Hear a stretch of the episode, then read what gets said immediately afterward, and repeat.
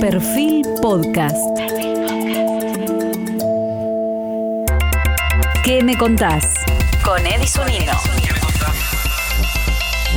¿Cómo les va? Bienvenidos. La verdad que eh, mientras estoy produciendo este programa que ustedes ahora eh, van a ver y que en este momento todavía obviamente no está editado, cuando estoy haciendo esto, eh, el placer de hacerlo es, eh, yo diría, incomparable. Primero porque, bueno, uno es periodista y con una agenda tan, tan caliente y tan problemática y tan angustiante como la, que, como la que estamos teniendo, una agenda que es la vida real, una vida real un poco desquiciada, eh, meterse a hablar de Sarmiento, de la historia, de literatura, de pensamiento, y meterse a hacerlo con los que saben y gente de apellidos, yo diría que muy significativos para, nuestra generación en cuanto a lo, a lo, académico, la enseñanza, el aprendizaje, la manera de pensar.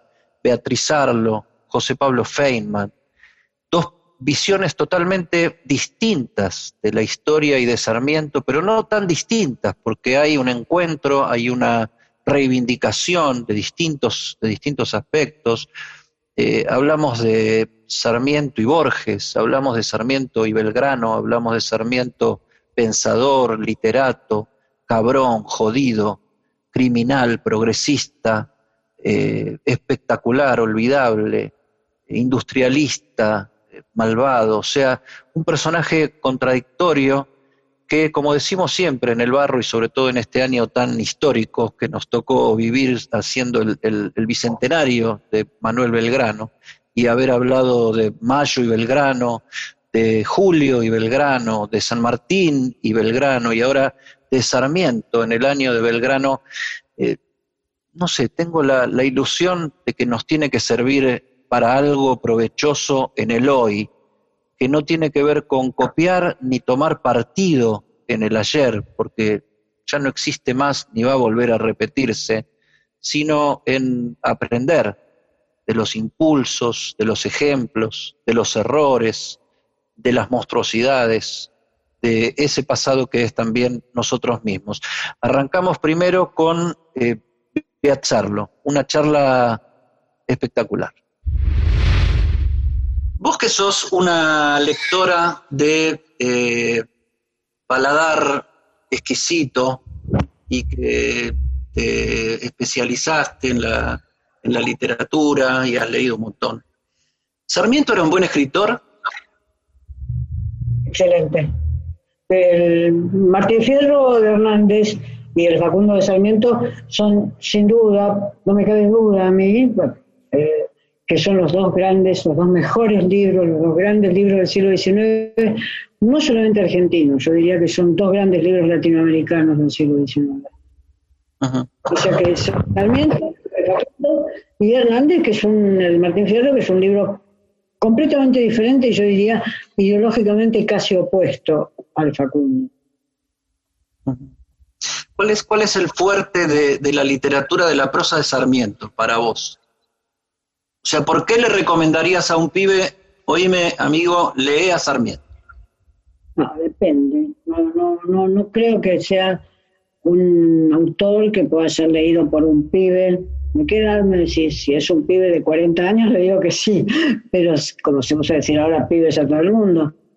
Pero si yo digo un pibe de la escuela secundaria, la lectura de Sarmiento tiene que ser una lectura muy acompañada. Porque imagínate que son textos que se escriben en la década del 40, 50 y 60 del siglo XIX. Es decir, hace dos siglos. Eh, y por tanto están culturalmente muy lejos de lo que puede ser el imaginario y la cultura y las posibilidades, incluso yo te diría de, leer sintácticamente un texto de un pibe del secundario o de comienzos de la universidad. En la universidad y ya en la Facultad de Filosofía, sí, Sarmiento se lee y se lee muchísimo, pero tenés que buscar aquellos que sean Y al pibe de 40 que no va a la Facultad de, Letras, ¿por qué tiene que leer Sarmiento? Que ya tiene algo de, vida encima, digamos. Primero le preguntaría qué le interesa. Por ejemplo, si me dice, bueno, a mí me interesan las versiones de la historia argentina, yo lo leí a Pepe Rosa y estoy convencida de lo que José María Rosa, el historiador revisionista tiene como hipótesis de historia argentina, yo diría, ¿por qué no lees Sarmiento para ver una voz diferente? Como le, le diría también, ¿por qué no lees Romero? Romero para escuchar una voz diferente, que es un autor más próximo. Pero eh, te diría que nosotros no tenemos una plataforma educativa lo suficientemente fuerte, otros países la tienen, como para que incluso a los 40 años le digan, da y te lee Facundo, me lo contás la semana que viene. Quizás ese hombre o esa mujer de 40 años quede fascinado por algunas descripciones del Facundo. Es decir, como de repente Facundo la patea y la hace bajar a patadas una escalera a, una severa, a una, a una mujer de la cual él estaba enamorado o quería poseer y, ella se negaba. Quizás eso resulte fascinante, pero, pero son culturas realmente muy lejanas. Es como, es si yo dijera cómo, cómo tiene que leer Víctor Hugo un hombre de 40 años en Francia. En Francia se lo hicieron leer en el colegio. O sea que ya tiene el mismo recorrido. Pero en Argentina eso no sucede del mismo modo, excepto que haya sido a ciertos colegios de élite que ya sabemos cuáles son. O sea que nos queda cada vez más lejano Sarmiento para acercarnos a él.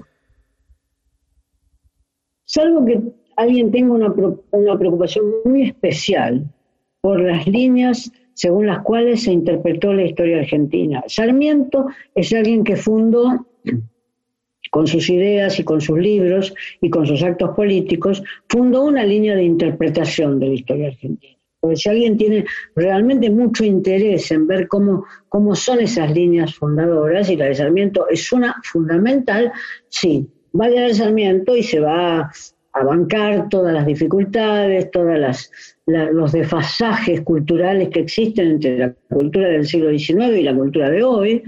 Eh, pensemos estamos hablando de casi dos siglos, se va a bancar esas dificultades porque va a tener un interés ideológico o político en eso.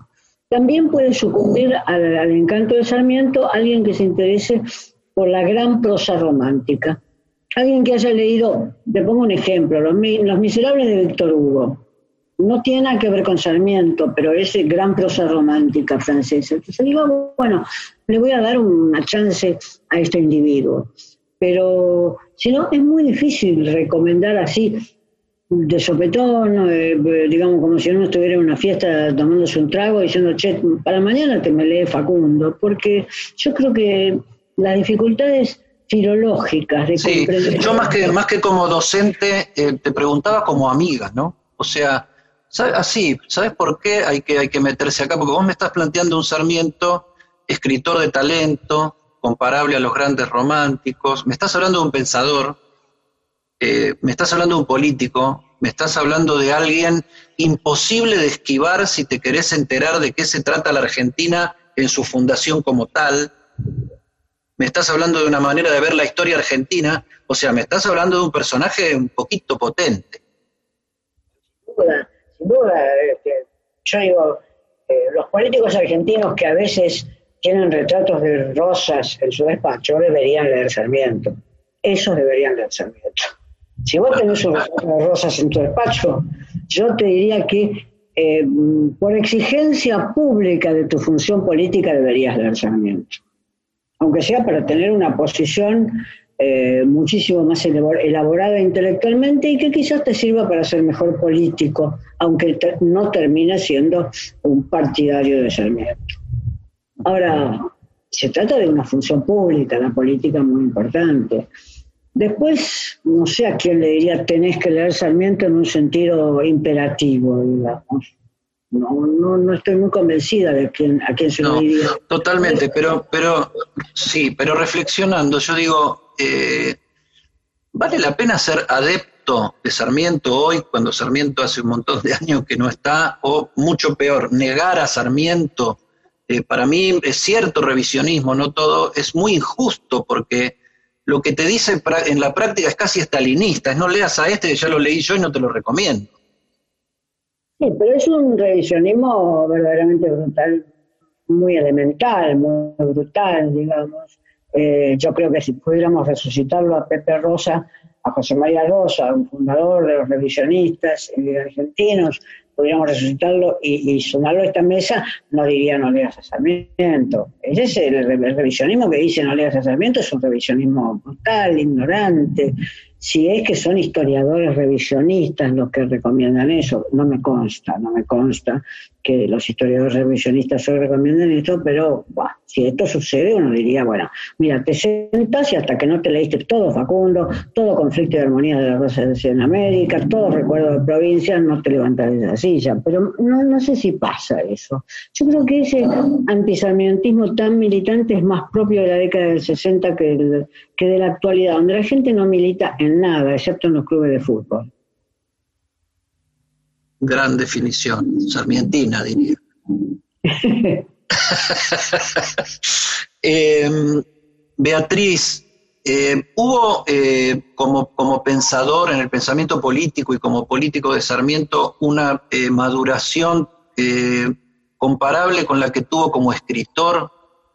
Yo digo, porque él, qué sé yo, en mediados del siglo XIX, muy jovencito, había un socialismo por ahí en el que Sarmiento abrevó un poco con Echeverría, etcétera. Él se, termina yendo después para otro lado, al final de sus días termina siendo casi un, evolucionista darwiniano vía Spencer.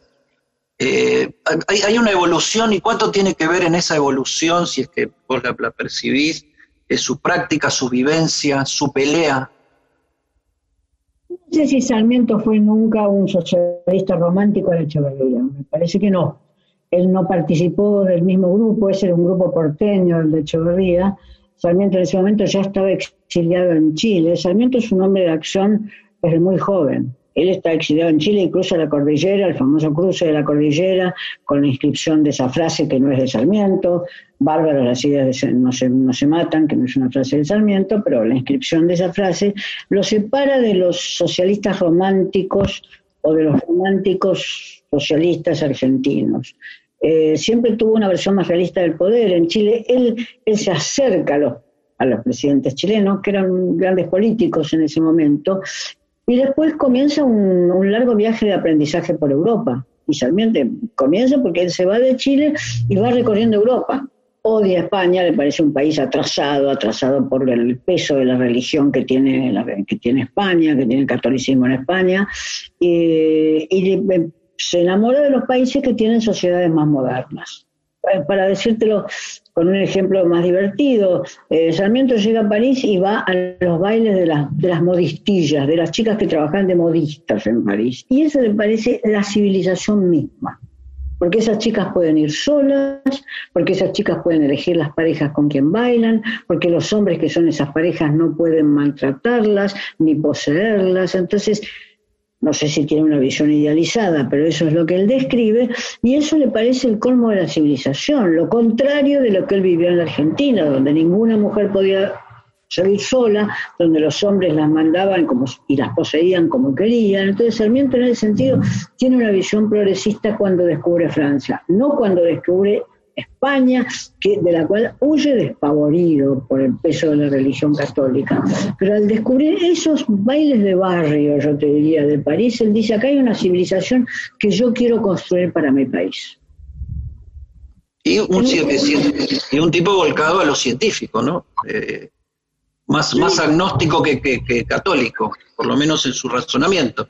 Sin duda, sin duda. Eh, no, no se pronunciaba de manera muy abierta porque no era ese un frente que le interesara abrir, digamos, ¿no?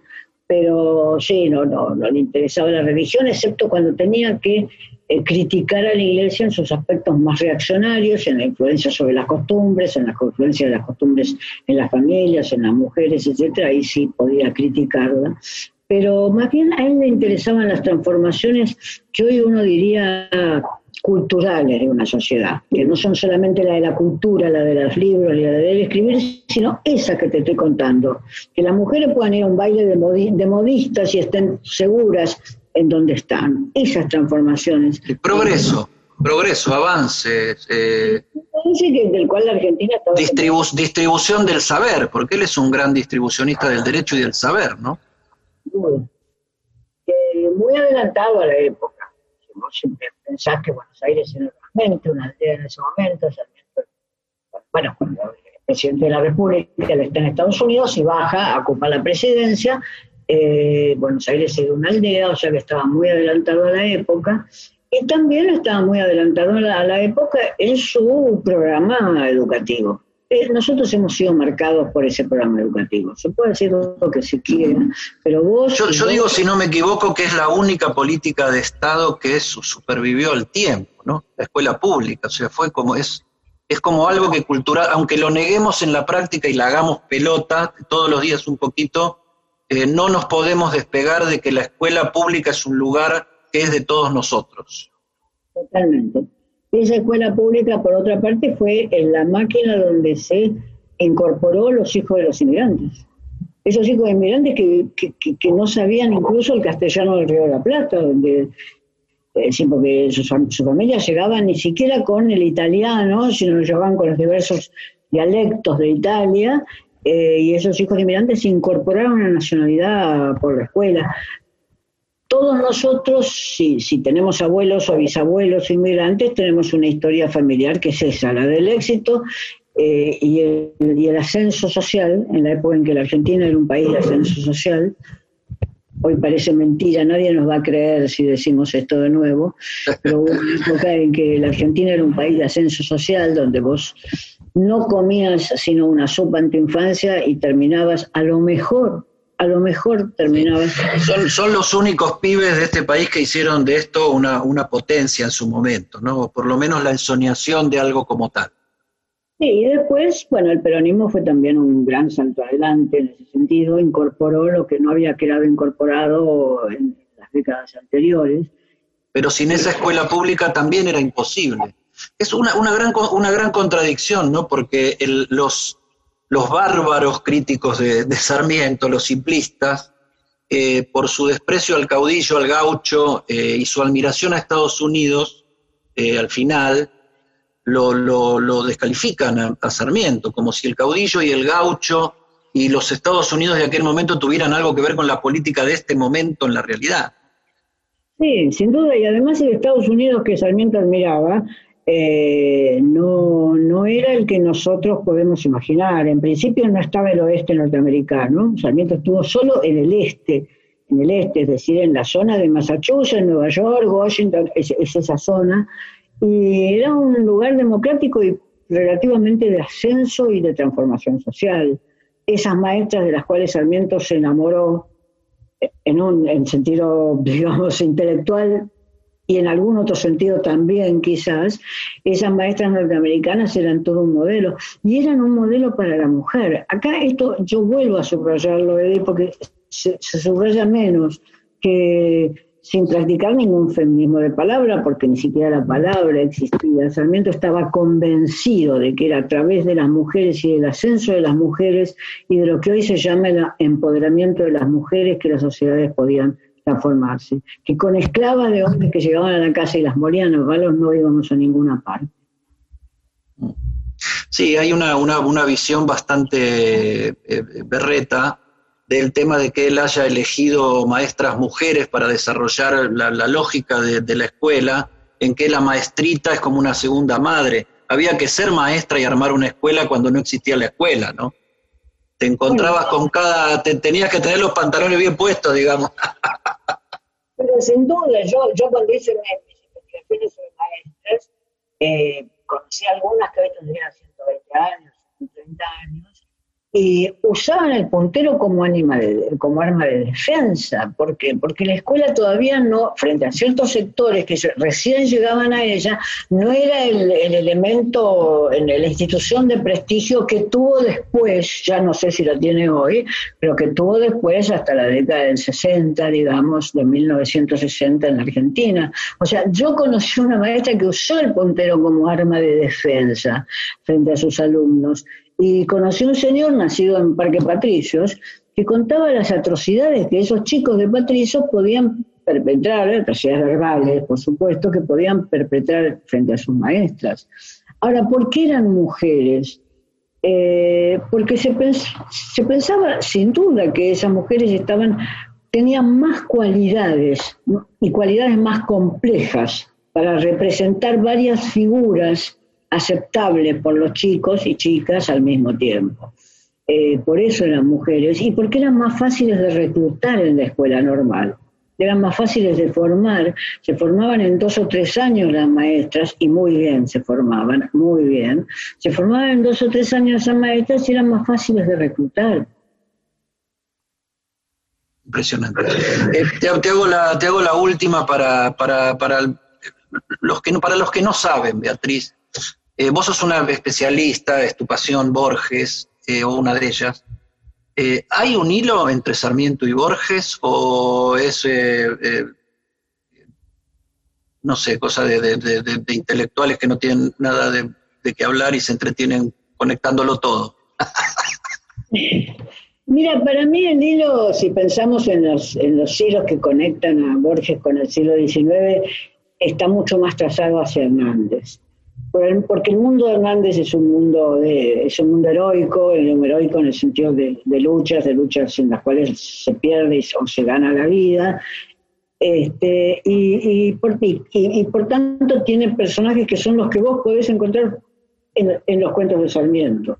Entonces ahí me parece que hay un hilo, un hilo más fuerte, al margen que eh, Borges haya escrito dos o tres cosas sobre Sarmiento, el hilo más fuerte está con cosas Hernández. Eh, y seguramente eh, los escritores tienen la libertad cuando tienen dos gigantes, como encontraron a José Hernández y a Sarmiento del 19, bueno, no tienen toda la literatura francesa atrás, pero por lo menos teníamos nosotros esos dos gigantes. Y Borges su, su, yo diría su, su imaginario lo llevaba mucho más hacia José Hernández que hacia Sarmiento, mientras que a Martínez Estrada lo llevaba mucho más a Sarmiento que hacia José Hernández. Beatriz, eh, cuando todo esto termine, ya ves la frase del momento, ¿viste? Cuando todo esto termine, si se nos cumple la mitad de esos deseos, vamos a ser un, un país y personas casi perfectas. Este, pero cuando todo esto termine nos tomamos un whiskycito, dale. Eso, dale, eso. Bueno, un abrazo enorme. Igualmente, chao. Bueno, Beatriz Arlo eh, nos deja sin haber, sin ser una, una sarmientina eh, nata, eh, es una, una admiradora de Sarmiento, de la ilustración, de la luminosidad de Sarmiento y de ese escritor romántico y ese pensador dedicado a pensar un país que aún no existe y que eso es lo que más maravilloso, por lo menos a mí, me resulta de tratar de meternos en la cabeza de los que hicieron eh, literalmente y literariamente hicieron eh, la historia. Desde otro punto de vista, pero no tan lejano, eh, mucho menos contrapuesto, pero autónomo, propio y reconocido, y algunas veces rivalizando entre ellos dos, sigue José Pablo Feynman, que es un placer tenerlo también en el bar.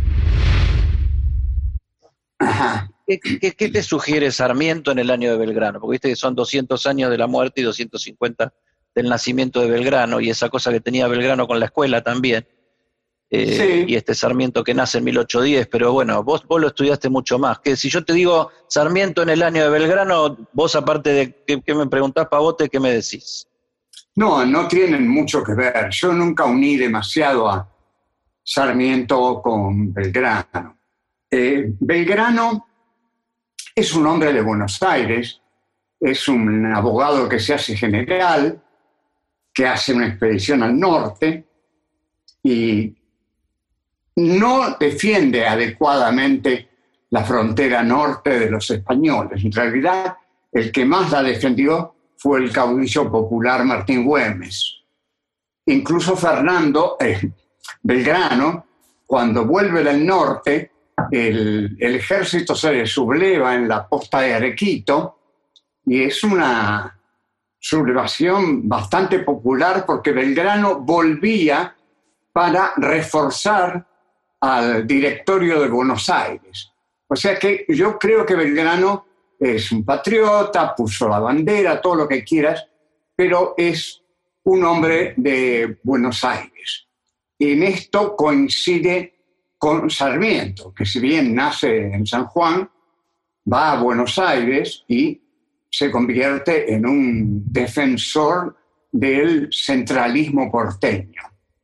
Eh, eh, este país, el nuestro, no hizo un país, hizo una gran ciudad, pero un país no lo hizo. Un país lo hizo Estados Unidos, por ejemplo, que derrotó a los indios, fue una masacre, de acuerdo, fue terrible, pero indio que mataba ponía 10 colonos.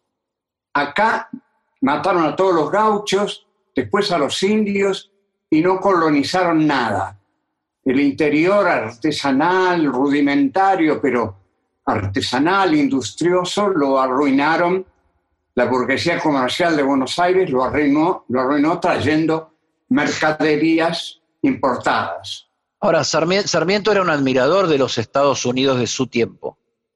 Sí, era un gran... De Europa, de Europa también, pero de los Estados Unidos de su tiempo. Así es, escribe la, biografía de Horace Mann, y, pero ¿qué admiraba Sarmiento? Admiraba el norte, pero acá no hubo un Lincoln, no hubo un Lincoln industrialista que hiciera una guerra para imponer la industria por sobre el monocultivo. Eso lo hizo Lincoln en Estados Unidos, lo hizo el norte, que derrota al sur aristocrático, esclavista y monocultivista, que vivía de la exportación del algodón. Y Sarmiento, eso, Sarmiento, eso es una, es una deuda y es una deuda de su generación o no se lo plantean. No, no Sarmiento se es, Sarmiento es un modernista, digamos. Sí, modernista para incorporarse al proyecto modernizador de Inglaterra y Francia.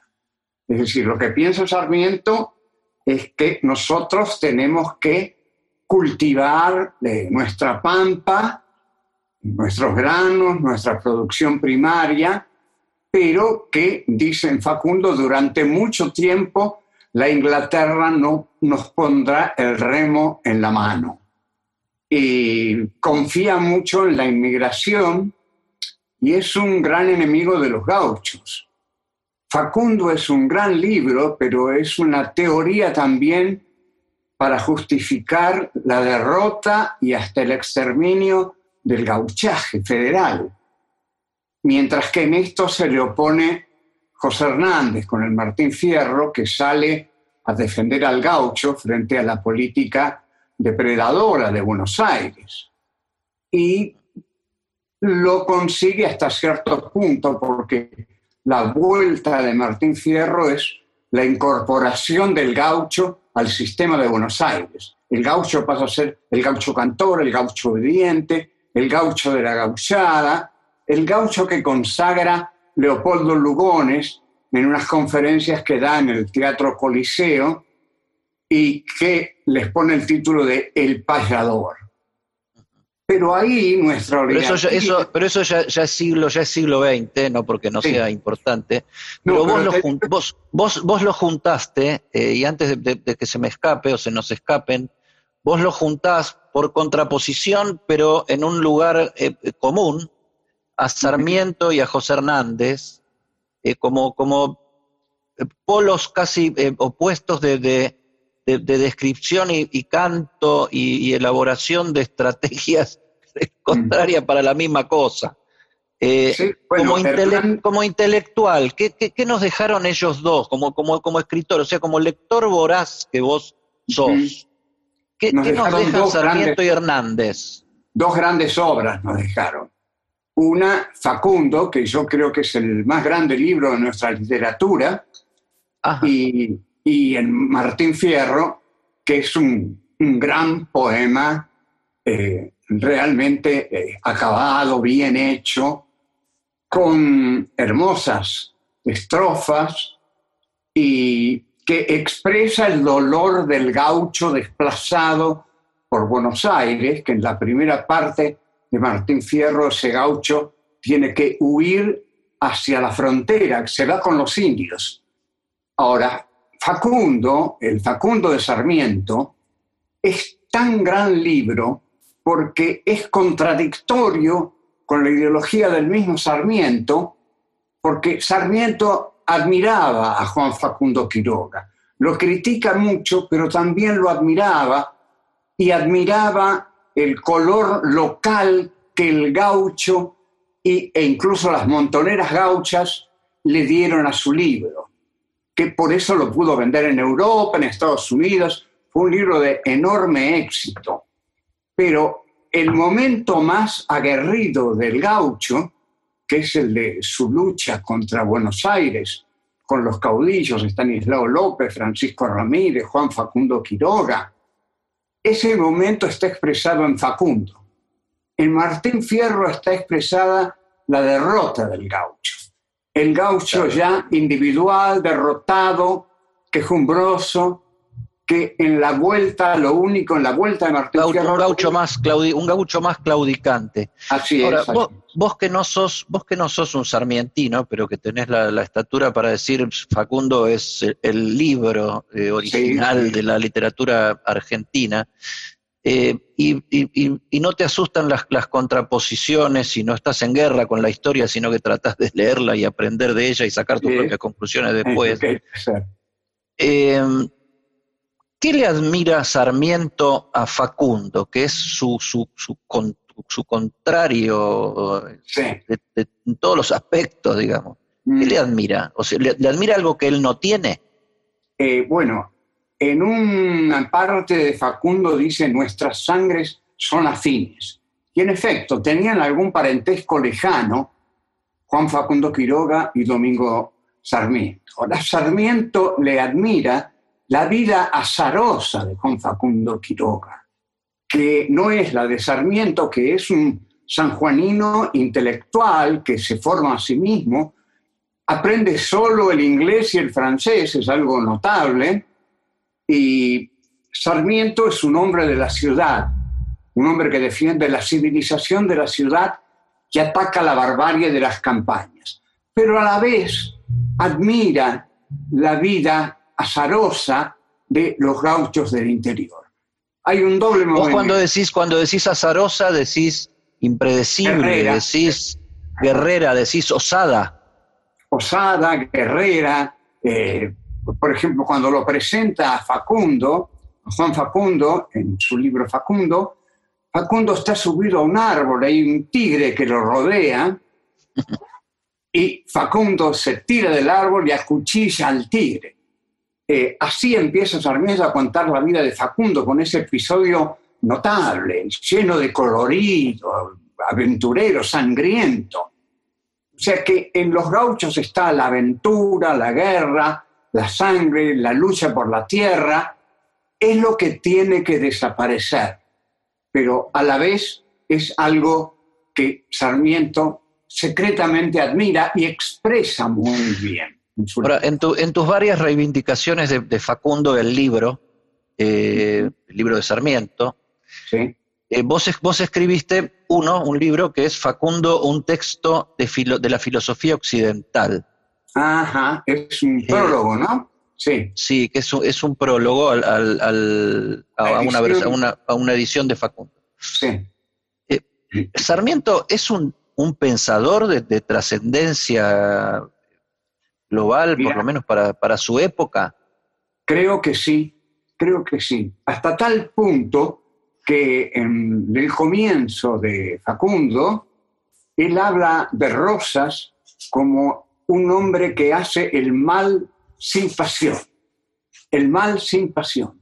Esta es una categoría, un concepto que lo va a incorporar Hannah Arendt con la banalidad, la banalidad del mal, cuando Arendt escribe Eichmann un ensayo sobre la banalidad del mal y dice que Eichmann hacía el mal fríamente, maquinalmente, sin pasión. Y Sarmiento muchos años antes, más de un siglo antes, dice que Rosas hace el mal sin pasión, hace el mal de gabinete. Incluso Teodor Adorno va a decir en un libro que se llama Consignias que existen los asesinos de escritorio. Y fíjate que Sarmiento dice, Rosas hacía el mal desde su gabinete, mientras que Facundo era toda pasión, Rosas hacía el mal desde su gabinete. Sea, Rosas era la banalidad del mal y Sarmiento era la pasión por las luchas de la historia. Esta, esa diferenciación es muy notable, muy, muy, muy científica, muy racional, inteligente y muy del siglo XIX. Así que... Ahora, además- Sarmiento, así como es un, un romántico en la escritura o en, en su prosa o en, bueno, en su, en su tiempo, eh, su, su- su modernismo lo lleva eh, casi a, a terminarse convirtiendo en un evolucionista social, ¿no? En un, en un sí, termina en darwiniano, un, un Sí. admirador de, de- de- de Spencer. eh, Así es. ¿Cómo, cómo- Sí, cómo es la, la- la evolución, cómo es la evolución del pensamiento de Sarmiento en su siglo desde este culo del planeta, ¿no? Él de joven adhiere al historicismo romántico, es un romántico, y Facundo es un libro romántico. Ahora, con los años, con la evolución y con las influencias que le llegan de Europa, va girando hacia el positivismo, hacia el evolucionismo, hacia el darwinismo, hacia Spencer, a quien copia, y escribe un libro valioso como Conflictos y Armonías de las Razas en América, que es un libro de casi de fin de siglo y es muy, muy interesante, pero lo, ¿acaso sea más interesante decir y mostrar que Sarmiento termina desilusionado de la clase social que apoyó, la oligarquía argentina? Y es el que lanza esa frase famosa, la oligarquía, esa oligarquía, oligarquía con olor a bosta de vaca. ¿Por qué? Porque Sarmiento veía que la oligarquía no, tenía, no quería ver nada, no quería saber nada con la industria. Y hacia fin Claro, de su vida... Eso te iba a decir, no está, no está ahí su esbozo de, de- de- de industrialismo, de, de progreso, porque No, Sarmiento no es un, sí. un progresista de su época, ¿no? Él es un progresista en el sentido en que quiere que la Argentina ore a la modernidad capitalista que encabezan Francia e Inglaterra. Este es el espíritu de la revolución de Y a la que parece encaminarse eh, el Estados Unidos de- del Este en ese momento. Así es, el Estados Unidos del Norte, de Lincoln, eh, es un país industrialista el que quiere hacer. Sabe que sin industrias no puede desarrollarse. Los términos de intercambio siempre fueron desfavorables para los productos primarios y el producto con valor agregado, el producto industrial, siempre le ganó en el intercambio al producto primario, que no tenía nada agregado, simplemente era fruto de la abundancia fácil de la tierra. Por eso Bueno, la, la- oligarquía la escuela, la escuela pública, la escuela pública no es una estrategia eh, eh, campesina, es una estrategia industrial. es una estrategia eh, ciudadana, digamos, eh, de, de educación. Ahora hay que ver qué es lo que te enseñan en, en la escuela. Sí, ¿para, para qué formás al, al personal, entre comillas, digamos? Claro, exactamente. Sarmiento, en efecto, construyó escuelas, hizo una tarea eh, pedagógica importante, pero su ideología siempre fue el librecambismo con Europa, con la Europa avanzada, no con España, odiaba a España. España había quedado en el atraso para Sarmiento. En cambio, Inglaterra y Francia eran los grandes ejemplos en los que se nutrió Sarmiento desde joven, ¿no? con Adam Smith, con Voltaire, con Rousseau. En fin, esa generación argentina del siglo XIX bebió de los textos europeos. Moreno tradujo el contrato social de Rousseau. Fíjate vos. Qué, qué interesante eso, ¿no? Y Moreno era un hombre que quería hacer una revolución jacobina y no tenía una burguesía nacional para hacer. Apropiada para eso. Así es. Entonces, no José, pudo. una, una personal, eh, no te asustes. ¿Cu- ¿Cuántas veces leíste Facundo? muchas veces, Eddie, muchas veces. ¿Por y lo qué? sigo, lo sigo enseñando. Estoy haciendo unos cursos, mira, acá viene la parte del chivo. dale, dale, mételo, mételo, que está bueno. De historia conceptual de la Argentina que están en mi site feynman.online. Y son 14 horas, 14 horas 15, de una historia de la Argentina en la que, bueno, explico todo esto y es conceptual, porque lo que yo te estoy diciendo hoy es conceptual. No te estoy narrando la historia argentina, te estoy mostrando su estructura interna. ¿Cuáles fueron los factores que la constituyeron, que la determinaron, que la estructuraron? Las provincias quedaron arruinadas, Buenos Aires se enriqueció con el puerto y la aduana, Roca liquidó a todos los indios y le dio la tierra a sus familiares y a los ingleses y quedó una gran ciudad que ahora le están por sacar un punto y, se van a quejar mucho, se va a quejar mucho el alcalde que tenemos aquí en la gran ciudad. Pero eh, trajeron arquitectos franceses, hicieron los hermosos palacetes de la ciudad de Buenos Aires, establecieron su panteón de héroes, ¿no? Lavalle, incorporaron a Belgrano, negaron a Alberdi, San Martín lo quieren todos para sí, y Mitre, Mitre, que fue el gran gestor de la política porteña, ellos hacen en efecto una bella ciudad y la festejan en el centenario, pero hacen un pobre país, un país empobrecido. ¿Y qué, le, niega, qué le niega la, generación que inaugura el siglo XX? Eh, a Sarmiento? ¿Cuál es el Sarmiento que niega ese relato oficial?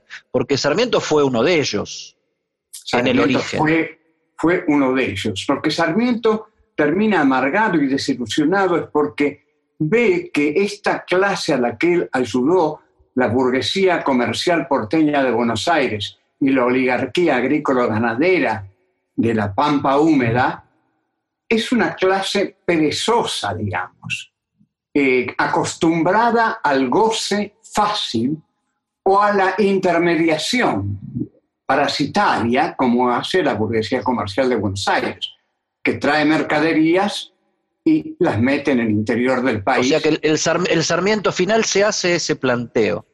Se hace ese planteo y ve que el país no estuvo bien construido, que habría que haber hecho industrias, que sin industrias el país no se va a desarrollar poderosamente y que es muy injusto que una clase viva de la riqueza de la tierra y que el resto del gran país que tenía Sarmiento y tenemos todavía, en fin, quede pobre, quedó pobre, como todavía se nota.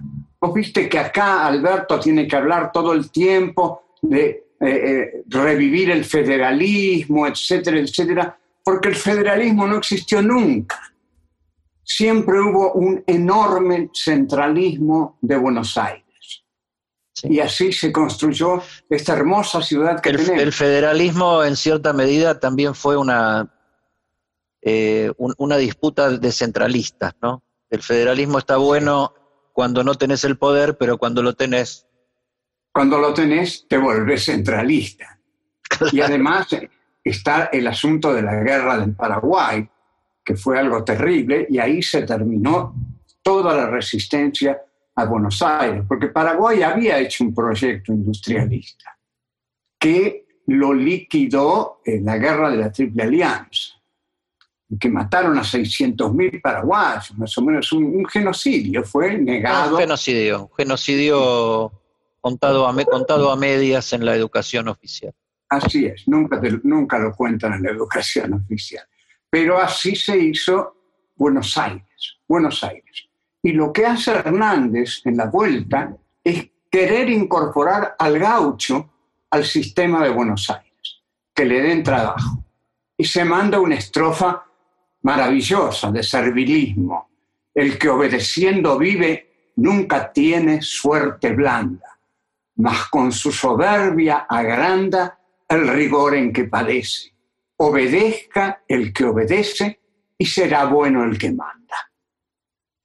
¿Qué te parece? Esos son los consejos de Fierro a sus hijos. Consejos de sumisión, de calma, de obediencia, de integrarse como buenos gauchos trabajadores a la hacienda oligárquica. Y bueno. José, para, para, ir, para ir redondeando esta evocación de, Sarmiento en un, nuevo, en un nuevo aniversario, que siempre es estar, para mí estar hablando de la, hablar de la historia es estar hablando de nosotros, ¿no? de dónde venimos, somos, de nuestra identidad. Descubrirnos, descubrirnos, eh, pelearnos con altura. ¿eh? Sí, sí, este, sin la, sin la pasión del momento, sin, la, sin, la, sin los raspones del, del, momento. Eh, como hay un, un cierto falso revisionismo que casi niega a Sarmiento en su, en, su una, oposición para mí necia. Sí. Eh, vos, vos que no sos eso y que lo, lo, lo, lo, reivindicás en lo que para vos es la justa medida, eh, y que estás y que das cursos y que sos un docente y alguien que sigue manteniendo la, llama de que eh, la, juventud se forme, se ilustre, aprenda, debata, crezca. ¿Por qué leer a Sarmiento y qué leer? Bueno, hay que leer ante todo Facundo. Facundo es un libro que no podés pasar por esta vida sin leerlo. Es un gran libro sombra terrible de Facundo, yo te evoco. Mira cómo empieza, empieza ya que te agarra. Después tiene otros pequeños libros. Campaña en el Ejército Grande, que es la campaña de Urquiza contra Rosas. De ese ejército, Sarmiento era el boletinero. Después tiene Argirópolis, que es una utopía donde plantea construir la ciudad en la isla Martín García. Es una utopía. Y el último es el que citamos, conflictos e intereses de las, de las razas en América, es un libro gordito, sesudo, trabajado, pero positivista, no romántico como es el Facundo. Para mí, si leen Facundo varias veces, están cumplidos con Sarmiento. José, un placer encontrarnos, hablar con vos, escucharte. Eh, y bueno, la seguimos. ¿Qué vamos a hacer? La seguimos, la seguimos en cualquier momento. Eh, Suerte. Un abrazo enorme y muchísimas gracias. Gracias. Chao. No sé, ¿qué más me van a pedir para Sarmiento? Beatriz Arlo, José Pablo Feynman, los que saben, una charla de buena onda, profunda, eh, para gente que, no sabe, que no, son, que no es especialista de la historia, pero también para quienes tienen formado su, punto de vista. Y lo que decimos siempre en este tipo de producciones de, en el barro, las históricas, leamos historia, metámonos en la historia, eh, vivamos la historia de nuestro país y de nuestra raza humana, que es, eh, es ahí, es de ahí de donde es ahí de donde venimos, eh, es de lo que estamos constituidos, y ahí hay muchas respuestas de lo que no terminamos de entender de nosotros mismos.